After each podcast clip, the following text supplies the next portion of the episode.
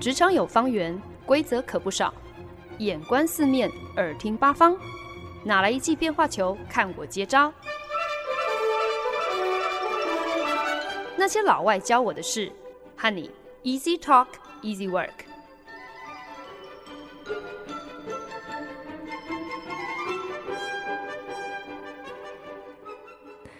过去几个礼拜呢，在你没听过的百老汇系列单元当中呢，跟大家介绍了许多部出自美国鼎鼎大名的百老汇词曲创作大师 Stephen Sondheim 笔下的作品。那事隔八个礼拜到现在都还没有介绍完哦，就可见的 Stephen Sondheim 他是一个怎么样子多产多才的剧场创作人。那因为我毕竟也是第一次来挑战，就是以介绍音乐剧来作为一整个节目的系列单元，所以一开始在挑选作品的顺序上，完全就是出于我自己的一个私心，就是以我自己有看过，然后特别喜欢的。音乐剧为优先哦，想说这样子自己在分享上头也可能会比较有兴致，就是一个眼见为凭的分享啦。所以呢，完全没有按照任何呃 Steven Sondheim 他自己创作的时序。那没想到呢，就因此先介绍了很多是大师他在八零年代已经算是比较晚期，呃，以及可以说是他比较大众化、比较商业化的一些作品。而且呢，还有不少部是在呃这几年来都有被翻拍成好莱坞票房表现非常出色的电影版本哦，所以呢，说不定听众朋友们都有看过，都可能还有一些印象。那我我是偷偷希望自己如此随性的安排，有一个这个无心插柳柳成荫的作用哦，有因此让大家可能对这个美国大师级的人物有多一点兴趣和好奇。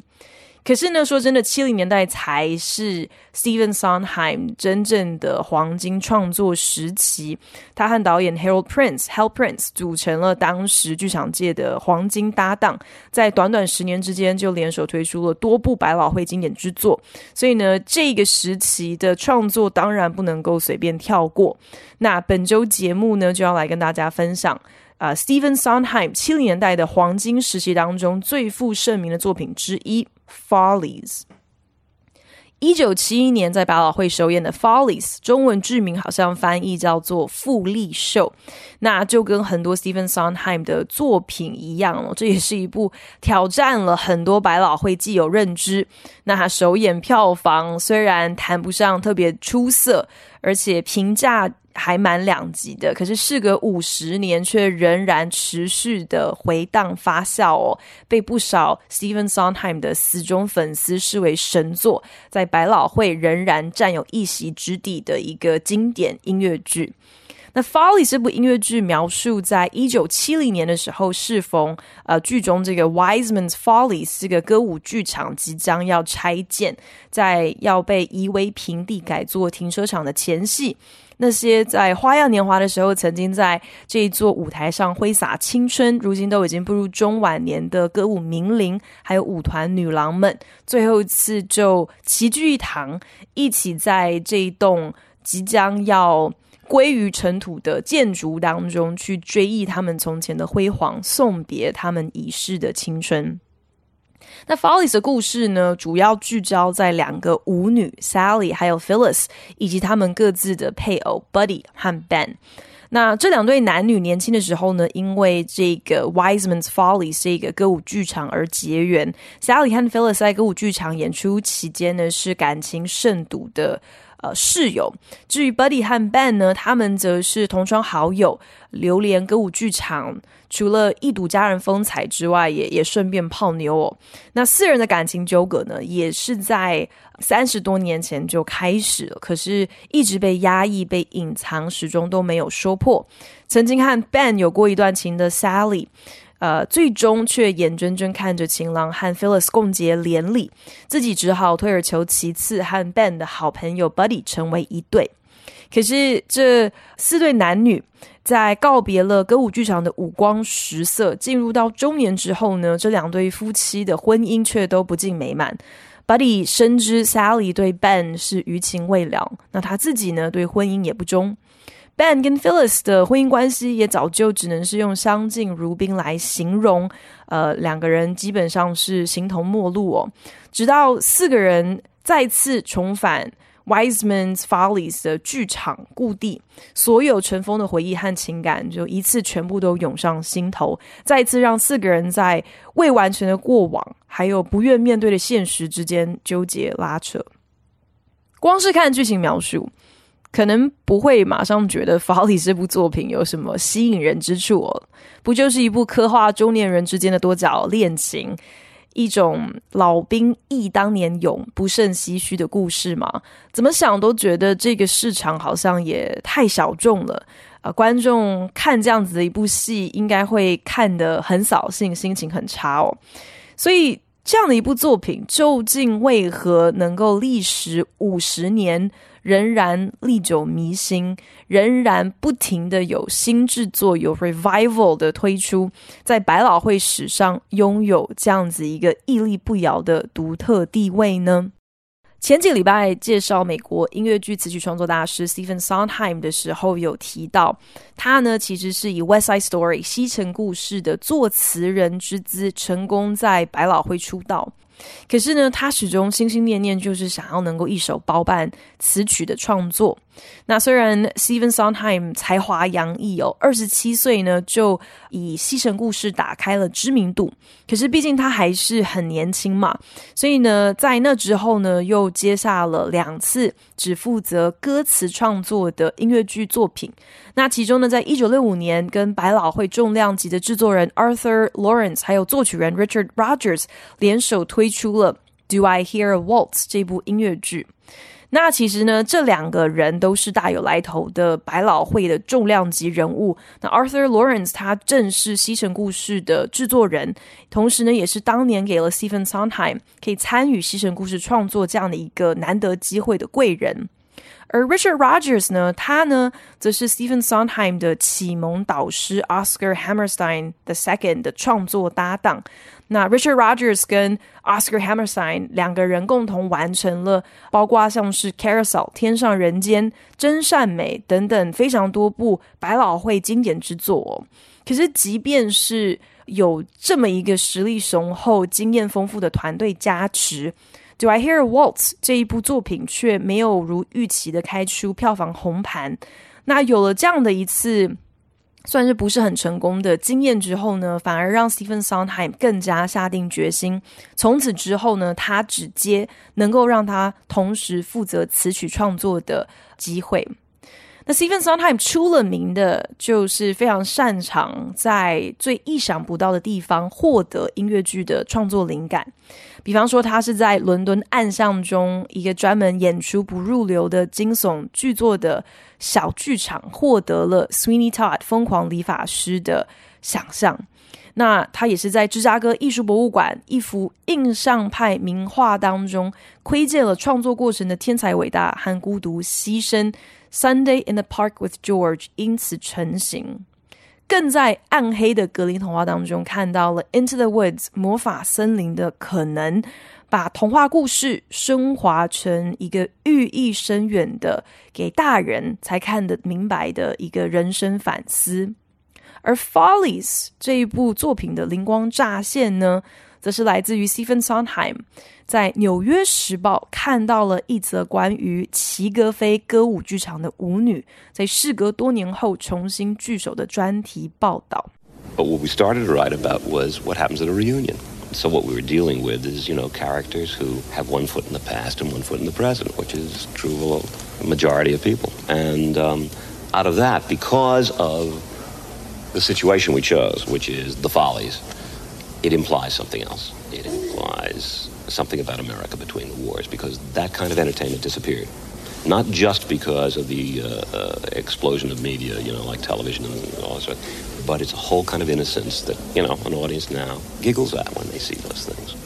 But they giggle with a kind of nostalgia. Stephen Sondheim 在访谈当中分享哦，自己非常想要去探究 reunion 这种阔别了好几十年再聚首的同学会。 可能会有一些什么样子的戏剧张力？这些人都是后脚仍未走出过去，前脚也不太知道如何向前行的人哦。其实可能听众朋友我们也都很能够感同身受这样子的一种 one foot in the past, one foot in the present 的感觉。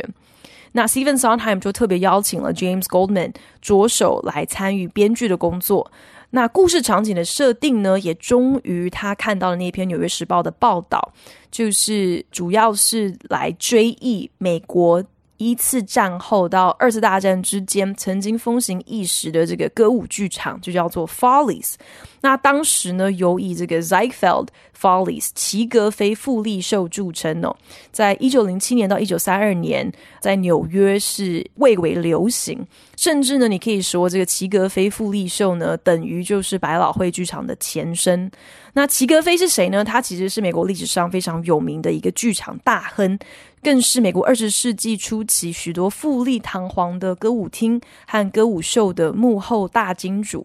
那那个年代的美国歌舞秀呢，其实就是以雍容华贵著称哦。舞台上的表演者都是那种头戴巨型羽毛桂冠，然后身穿镶满水钻晚礼服，非常精致、非常浮夸的戏服的那种年轻美女，在台上跳那种非常。复杂的排舞哦，那或许正因为如此，所以呢，齐格飞也被称为是 The Glorifier of the American Girl，是荣耀美国女郎的重要幕后推手。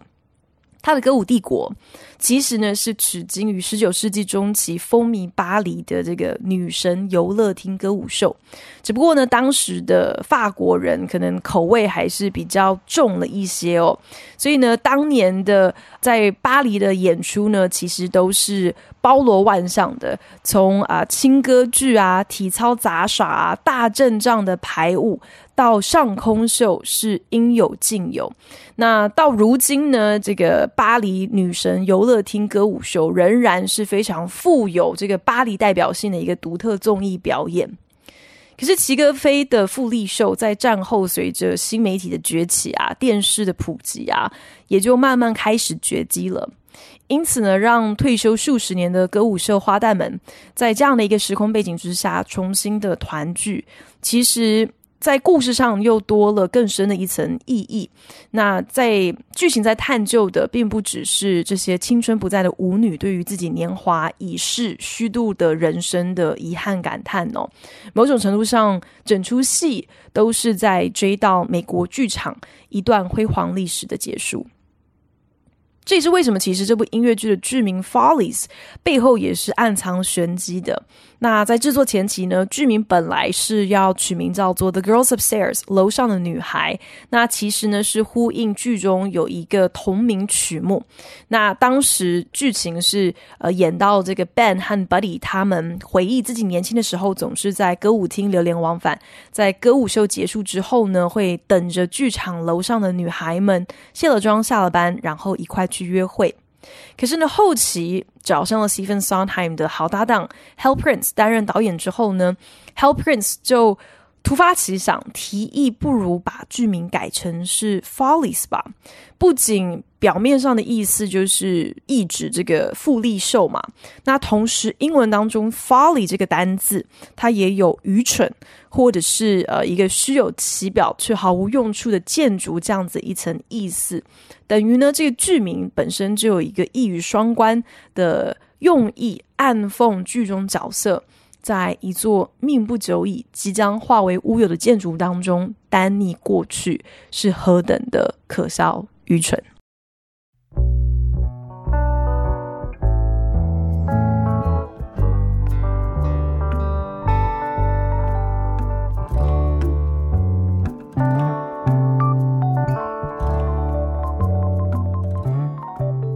您现在收听的是《那些老外教我的事》，我是节目主持人焕恩。Stephen Sondheim 一言以蔽之的曾经如此形容自己的作品《Follies》，是一部关于梦想幻灭 （The Death of Dreams） 的故事。要能够交代最初的梦想为何，过程当中又是如何不敌现实而陨落，那你自然就必须要牵涉到。在说故事的过程当中，一个过去和现在的交错。那上个礼拜呢，才跟大家介绍了 Steven Sonheim 在一九八一年推出的作品《Merrily We Roll Along》，利用的是一个倒叙法的方式，在舞台上来挑战，用不一样的手法来呈现发生在不同时间点的故事。可是那出戏在创作手法上选择是也是蛮有创意的，就是让同一组演员从老演回少哦。那因为毕竟是在同一个时间轴上，这样子安排好像其实操作上也是蛮 OK 的。可是相较之下呢，这个一九七一年的《Follies》它的制作则是采用了一个比较可以预料的手法来处理剧情当中的时间交错。所以呢，呃，剧组特别安排了等于是两组卡司。那主要的卡斯呢，是诠释现在进行事中，就是现在这个时间轴已经步入中年，重返故地的这些角色们。可是呢，舞台上却不时会出现每一个角色他们自己年轻的对照版本哦。所以等于是还有第二组卡司，像是鬼魅们在剧场阴魂不散一样，等于也是暗喻着角色们放不下的过往。同时呢，透过这样子的一个处理哦，就是。你可以同时看到老少版本的角色们同台演出，其实呢，也及时的替观众重现这些人物从前的一些恩怨情仇哦。那再透过灯光上的巧妙设计，其实真的会让舞台有一种鬼影幢幢的感觉哦，等于是具象化。当我们深陷回忆漩涡当中，为了各种如果当初还有早知道懊悔不已的时候。走不出的过去，其实真的就像是撞鬼一样，会让人六神无主、无所适从。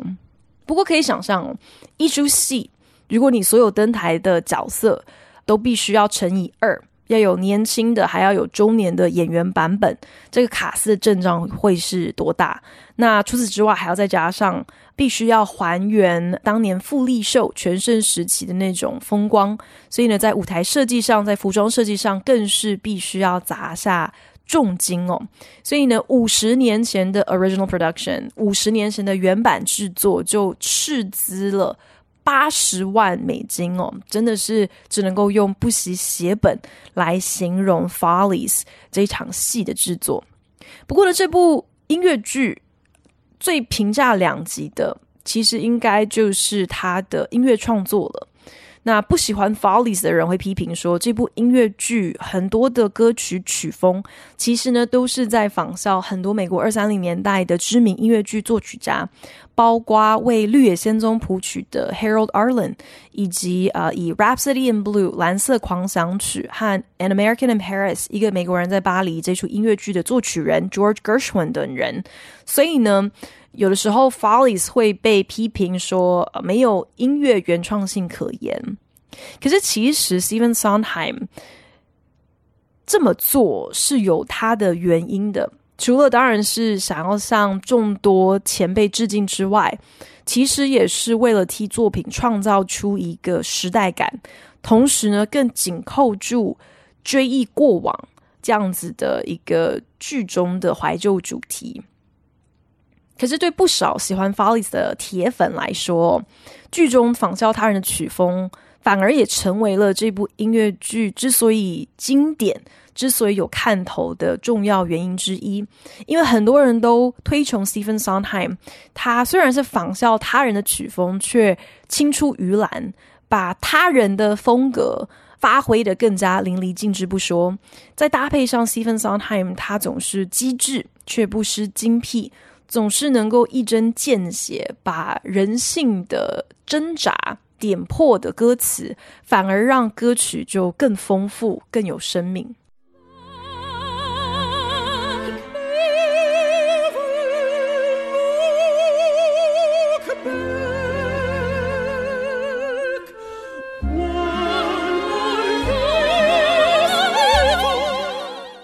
剧中经典歌曲之一《One More Kiss》。仿效知名美国作曲家 Sigmund Romberg 甜腻腻的圆舞曲曲风，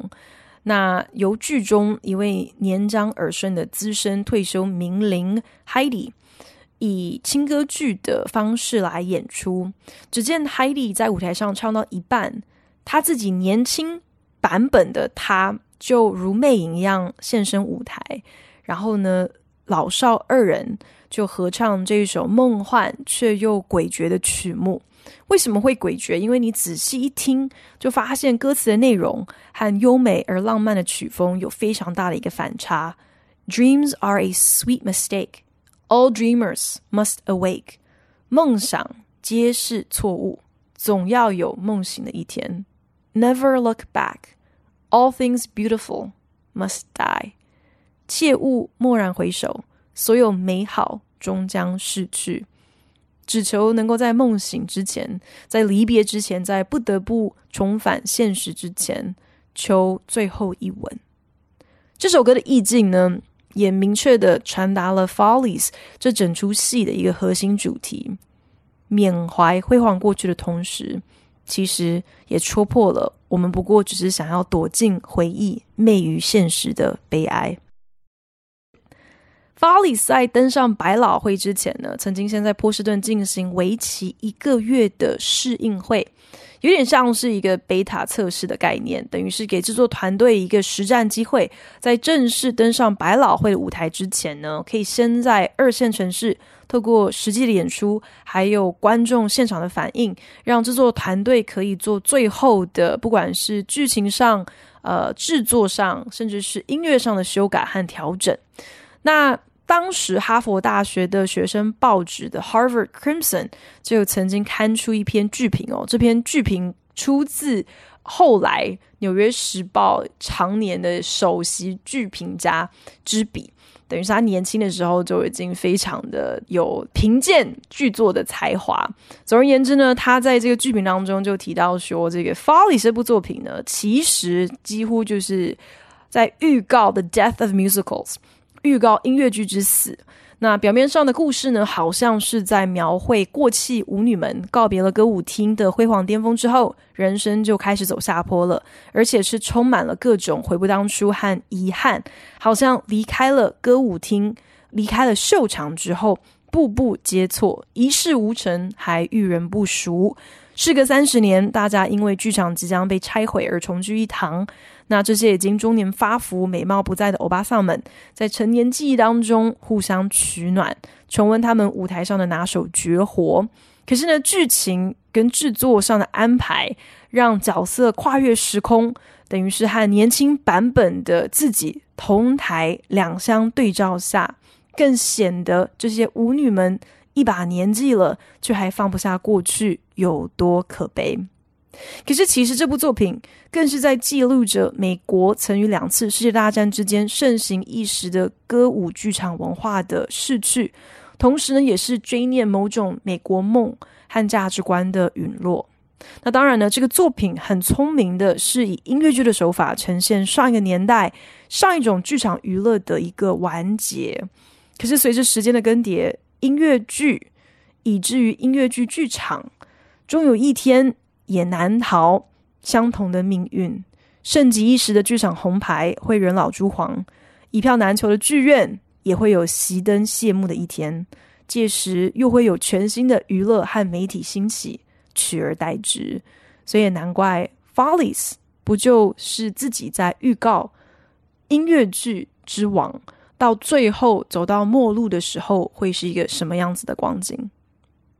？Follies 一如前几个礼拜有提到的另外一部 Stephen Sondheim 的作品，一九七零年的 Company 伙伴们，它也是一出概念音乐剧哦，concept musical。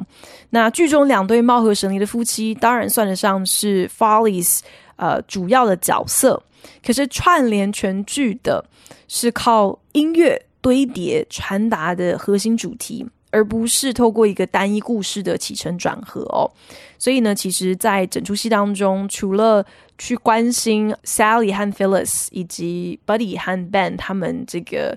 情感纠葛之外，也不时会穿插不同的资深名伶他们的一些独唱现唱的表演。那可能就是因为这是一出概念音乐剧吧。所以呢，不管是编剧 James Goldman 还是 Stephen Sondheim，在 Follies 完成了百老汇原版制作五百二十二场演出之后呢，他们各自其实仍然不断的有在针对剧本还有曲目进行调整，以至于其实到现在没有两个 Follies 的制作版本是完全一模一样的。比方说，original production 当中呢，基本上是一个 one act musical，就是只有一幕戏，没有中场休息哦。可是呢，后续一系列的新版制作，啊、很多都被改编成是两幕戏，以中场休息来作为一个分水岭。那 Follies 呢，它又是。另外一部 Stephen Sondheim 笔下较好，可是并不叫座的作品，虽然横扫了东尼奖最佳词曲创作、最佳导演，还有所有技术的奖项哦，包括最佳舞台设计、灯光设计、服装设计，甚至还有最佳编舞，所以真的是一个得奖无数的音乐剧。可是呢，因为刚才有提到的，它天价的制作经费。那票房表现还是不给力哦，所以其实，在结束了五百二十二场的演出之后，仍然留下了非常大的亏损。那对很多人来讲呢，一个作品即便从商业考量上好像算不上是很成功，可是如果能够在业界最重要的奖项当中大放异彩，这当然也是一个很大的肯定嘛。所以，呃，很多人多半可能会觉得，已经有这样成绩的作品。应该已经是大功告成了。那我自己一直以来，特别是在过去这几个礼拜研究 Stephen Sondheim 这些时日下来，我觉得大师最让人佩服的地方，就是他虽然表示自己坚持不走老路哦，绝不重复同样类型的题材，可是他却从来不会去抗拒任何能够替旧作注入新生命的尝试。不同于很多其他的创作人哦，我想 Stephen Sondheim 永远不觉得自己的作品有所谓的 done，有所谓的完成了啊、呃，或者是有一个最终版本哦。感觉他永远都愿意重新思考自己的作品，在不同时空下还能够如何推陈出新。那这大概也是舞台剧的魅力所在吧，因为只要有新的制作机会。同样的作品永远都还有演化和进步的空间，不像是电影、电视啊，或者是画作和书籍这种媒介作品，一旦问世了，原则上好像就就是一个 final cut、final edition，是一个最终的版本。因为任何太大幅度的修改，就会被认为是续集或者是改版哦。那我猜想，这大概也正是 Follies 能够历久弥新的一大秘诀。因为在每一次制作当中，都让本身时代感已经如此强烈的作品，竟然还能够与时俱进哦，并没有啊、嗯、脱节。毕竟缅怀逝去的曾经，为了过往感到悔恨、质疑，如果在不同的人生交叉路口上做出不同的选择，会否走出更完整的人生？这些都是我们不论年代、时空都能够感同身受的共同生命经历。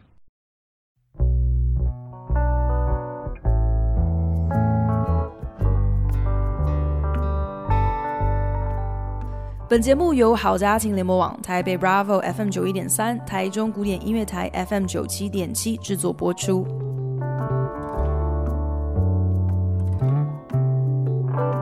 本周在你没听过的百老汇系列单元当中，跟大家介绍的是 Stephen Sondheim 在一九七一年推出的作品《Follies》。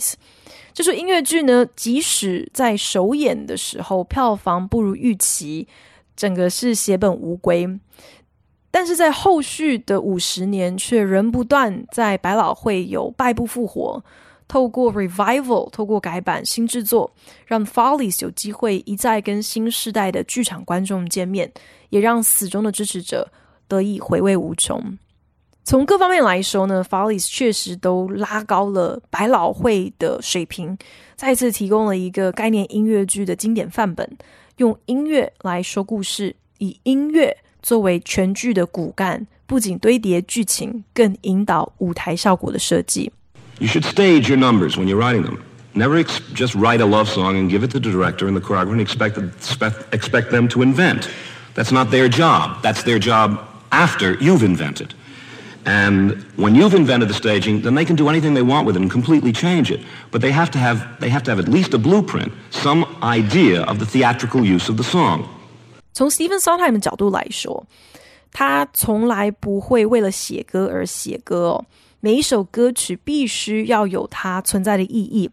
那作曲人的责任之一呢？从 Stephen Sondheim 的观点来看， 就是你不是只是把歌词歌曲写好而已。你更应该要事先先设想好一首曲目实际在舞台上的编排和用途是什么，至少能够给予导演和舞蹈设计一个蓝图，让他们可以按图索骥，知道说这首歌在这个桥段出现的时候，可以如何融入演员在舞台上的走位和肢体的演出。那《Follies》这出戏当中有一首曲目《Who's That Woman》，就是一个非常好的范例。That woman, that cheery, weary woman who's dressing for yet one more spring. Each day I see her pass in my looking glass. Lord, Lord, Lord, that woman is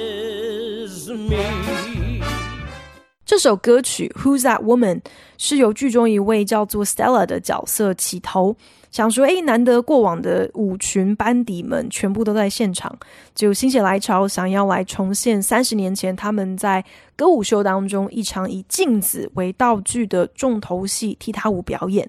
那歌词就问说啦，那位女人究竟是谁？总是华丽打扮，笑脸迎人，如此聪明，却是如此惆怅，心力交瘁。相好是一个接着一个换，却对真爱不抱希望。怎么到哪都见着这女人？原来这女人是我。Who's that woman？又是另一首利用欢乐曲风和暗黑歌词形成强烈对比的一个作品。Stephen Sondheim 在创作这首曲目的时候，他已经在脑海中想象这首歌曲应该要搭配一段厉害的排舞。并安排中生代演员和年轻演员两组卡司同时在舞台上肩并肩跳舞，形成角色和年轻的自己共舞，这样一个更大的镜像反差。不管是从视觉效果还是戏剧张力，都因为这个曲目在创作之初就已经设想到舞台上的走位安排，而达到了一个绝佳效果。也因此呢，Who's That Woman？在《Follies》这个音乐剧当中，堪称是他的一个 showstopper，一个非常精彩的桥段。另外，更值得一提的是，《Follies》它真的是一个很难得的百老汇经典之作，是因为它真的是一出向中生代演员致敬的作品。那因为剧情所需，在剧中每一个出场的要角，基本上平均年龄呢都是四五十岁起跳。外加呢，这又是以歌舞秀女郎为主的剧情，所以每一场的制作更需要网罗众多四十岁以上的女演员。